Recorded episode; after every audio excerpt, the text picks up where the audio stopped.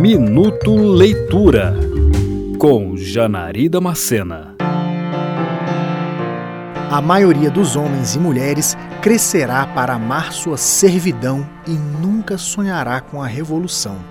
A frase é uma das citações que marcam o pensamento de toda a obra em Admirável Mundo Novo, escrita pelo inglês Aldous Huxley em 1931. A história nos conta a respeito de um futuro sombrio para a humanidade, um momento em que a tecnologia é extremamente avançada, influenciando e interferindo na própria vida humana tanto que todas as pessoas são geradas em laboratório e não mais pelas relações pessoais. Considerado um dos maiores intelectuais do século XIX, Aldous Huxley estudou medicina, filosofia e literatura, além de servir ao exército durante a Primeira Guerra Mundial.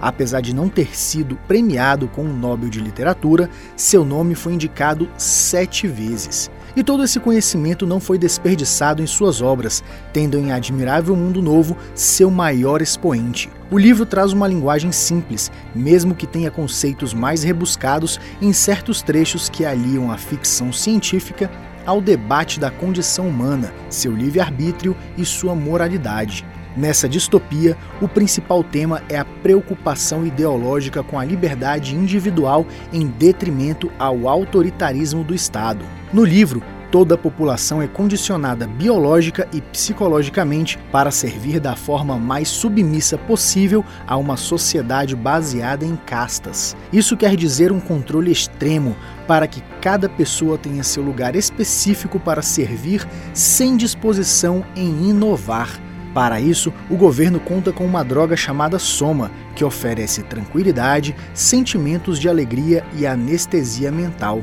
Como um personagem do livro diz, Soma é o que eles precisam quando tempos difíceis querem abrir seus olhos.